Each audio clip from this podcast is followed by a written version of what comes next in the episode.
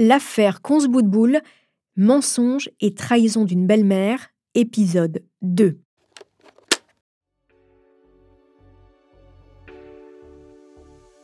Qui a tué Jacques Perrault, l'époux de Dari Boudboul, femme jockey, star du tiercé?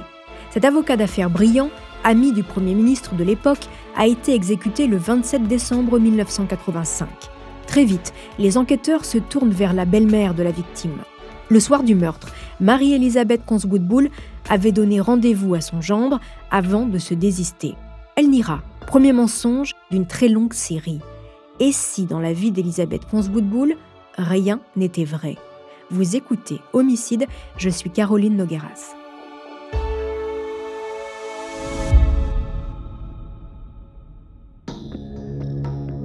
Le premier mensonge est celui du soir du meurtre. Jacques Perrault l'a dit à plusieurs de ses amis. Il devait dîner avec sa belle-mère pour trouver enfin une issue à ce mariage malheureux. Dari ne voulait pas divorcer. Jacques espérait trouver un arrangement pour la garde de leur fils et il en était persuadé, sa belle-mère, qui ne le portait pas dans son cœur, allait pourtant l'aider. Mais elle décommande au dernier moment, au prétexte que son frère vient d'avoir un infarctus. Quelques minutes avant de sortir de chez lui, Jacques en informe un ami à qui il propose de se retrouver pour dîner. Mais Jacques ne se rendra jamais à ce rendez-vous. Il est tué quelques minutes plus tôt. Les enquêteurs tiquent. Le soir du meurtre, Marie-Elisabeth Consboudboul dîne avec sa fille Dari et des amis chez maître André Gelfi, un ancien confrère. Le dîner est prévu de longue date. Au 36 quai des Orfèvres, la sexagénaire ne se démonte pas.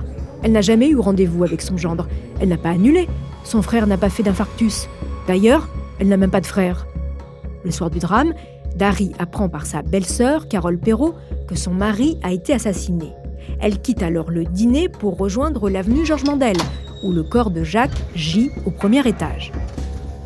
Elle pleure, crie, elle est affolée. Sa mère, Marie-Elisabeth Consgoodbull, n'a aucune réaction. Calme, stoïque, elle reste chez son hôte, fait la vaisselle et même un brin de causette. Quand les enquêteurs lui demandent des explications, elle répond ne pas se souvenir de l'annonce de la mort de son gendre. Elle a pris un Temesta avant le dîner. Les enquêteurs en sont persuadés. Cette femme, chignon toujours impeccable, aux lèvres pincées et au regard voilé par des lunettes teintées, ment, mais ils ne savent pas encore à quel point.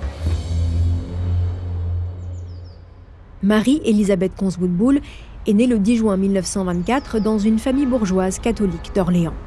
Son père, premier clerc de notaire, nourrit de grands projets pour elle.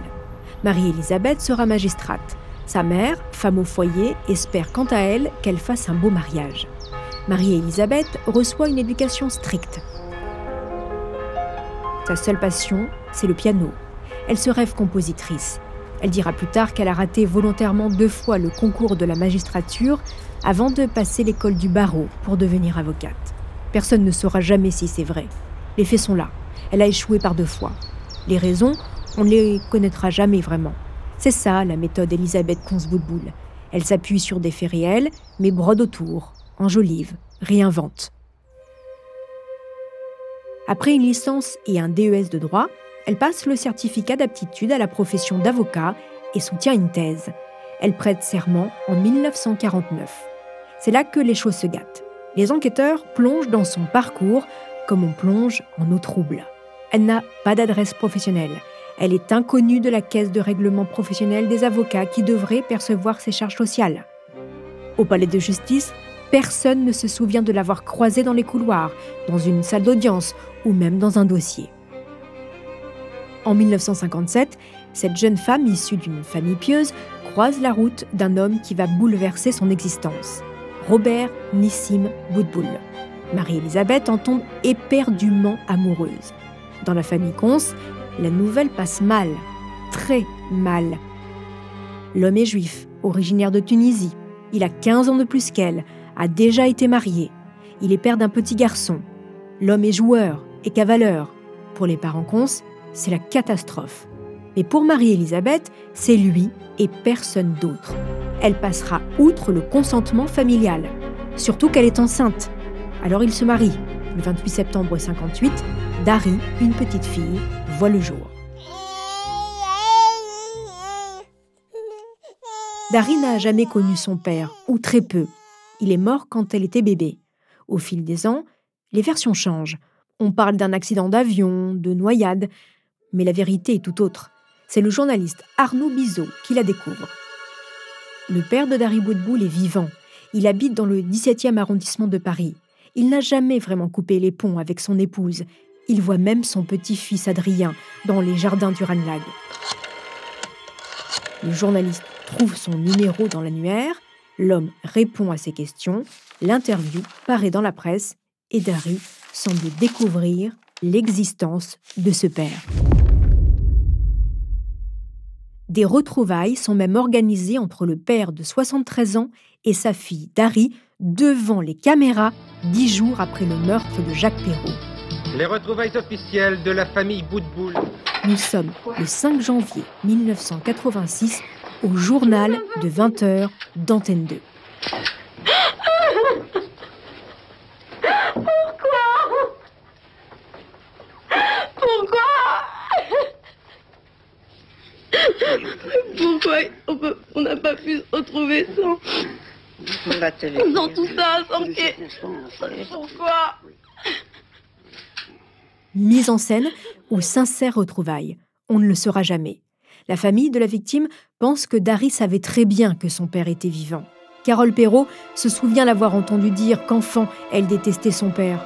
Alors comment pouvait-elle le détester alors qu'elle l'avait si peu connu?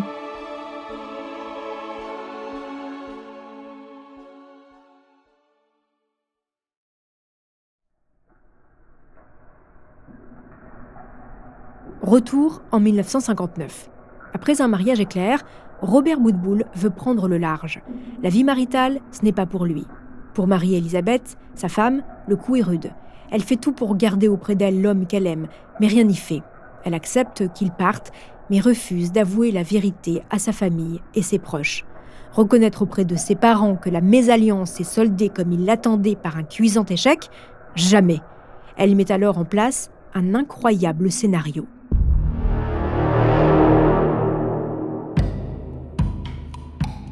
Avec l'accord de ce dernier. Elle fait croire qu'il est mort. Elle le dit à Dari et à tous ceux qui l'entourent. Un premier mensonge qui va sceller toute une vie de mensonges. En 1988, devant les caméras, entre deux embrassades déplorées entre le père et la fille, Marie-Élisabeth adresse un étrange message au juge d'instruction chargé de la mort de son gendre. Si Jacques m'avait parlé de ce dossier, je lui aurais dit Vous touchez à de la dynamite, ne touchez pas. Aujourd'hui, avec la disparition de Jacques, je pense que la police saura suivre du regard il faut aller rechercher. Personnellement, euh, j'ai une idée, j'ai une idée, mais je ne la dirai jamais parce que je ne parlerai jamais plus sur ce dossier. Je n'ai déjà pas parlé, je me suis laissé radier. À mon âge, c'était pas de gaieté de cœur. Pour ça, je ne parlerai plus maintenant.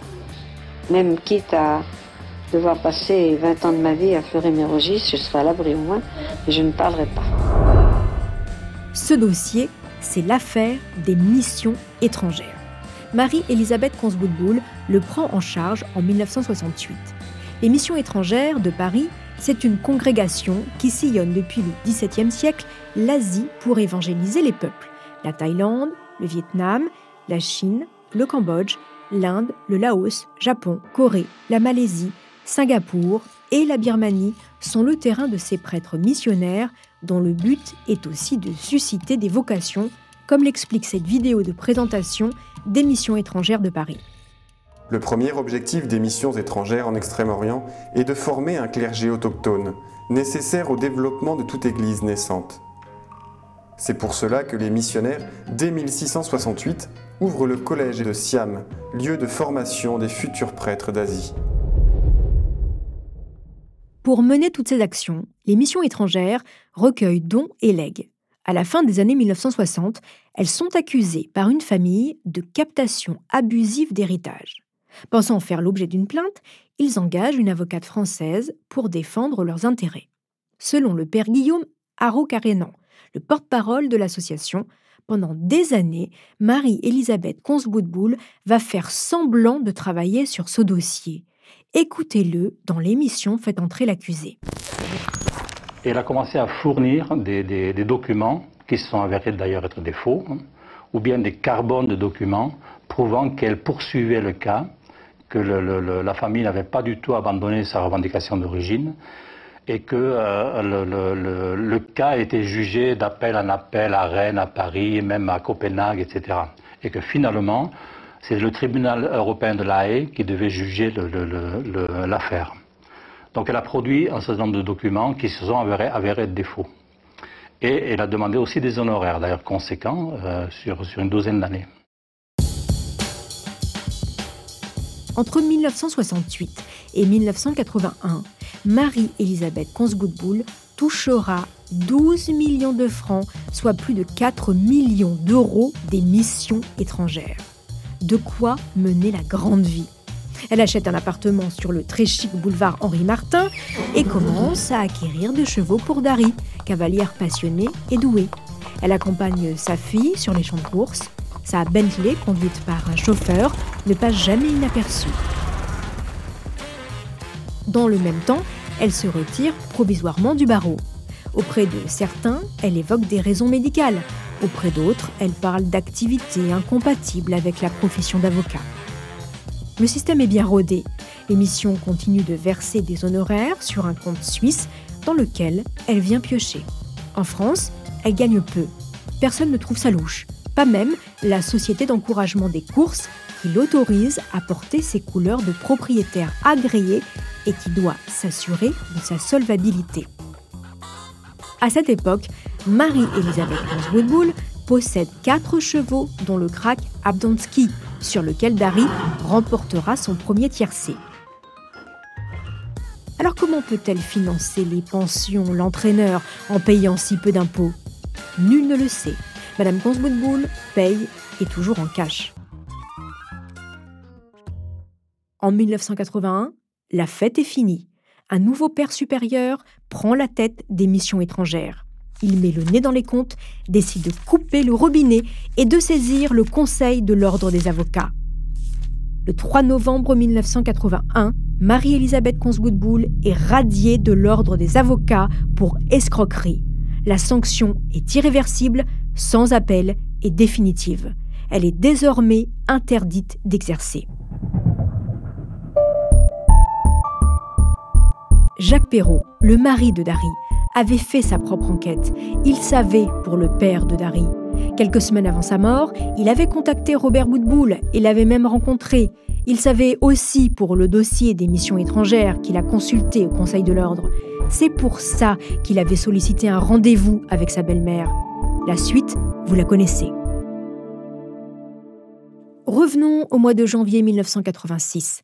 Le 6 janvier, nous sommes au lendemain de la diffusion de l'interview de Marie-Elisabeth Consgood-Boule à la télé. Elle est convoquée au 36 quai des Orfèvres. Là encore, elle ne se démonte pas. Oui, elle a détourné de l'argent, beaucoup d'argent, mais c'était pour le compte du Vatican. En garde à vue, les heures s'égrènent vite et la principale suspecte tient bon. Elle perd les enquêteurs en référence internationale et pistes invérifiables, évoquant du bout des lèvres des dossiers explosifs centrale nucléaire au Gabon, vente de mercure dans les pays d'Afrique, chute de la banque Ambrosiano en Italie, la mafia des courses, les achats de chevaux par des émirs. Marie-Elisabeth distille gros mensonges et bribes d'éléments factuels avérés dans une sorte de gloubi-boulga indigeste. Les enquêteurs tentent sans succès de la ramener sur le terrain des faits. Ce qui les intéresse, eux, c'est pourquoi le soir du meurtre, elle dînait ailleurs alors qu'elle avait rendez-vous avec son gendre. Eh bien, elle nie et reste sur sa position.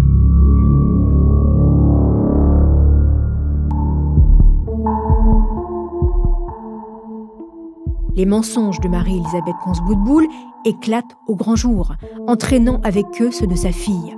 La vedette des champs de course se disait licenciée en russe et diplômée en histoire de l'art. En réalité, elle n'a même pas son baccalauréat.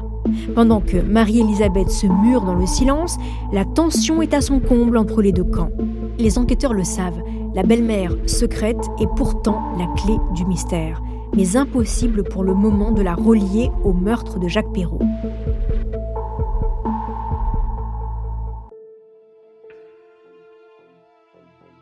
Il faudra attendre deux ans pour qu'enfin les enquêteurs réussissent à faire le lien. Et vous verrez, nous sommes très loin du 16e arrondissement de Paris, des champs de course et des cercles du pouvoir. Oui, nous allons au Havre. C'est ce que je vous raconterai dans le troisième épisode de cette affaire. En attendant, n'hésitez pas à laisser des commentaires et des étoiles sur vos plateformes d'écoute préférées.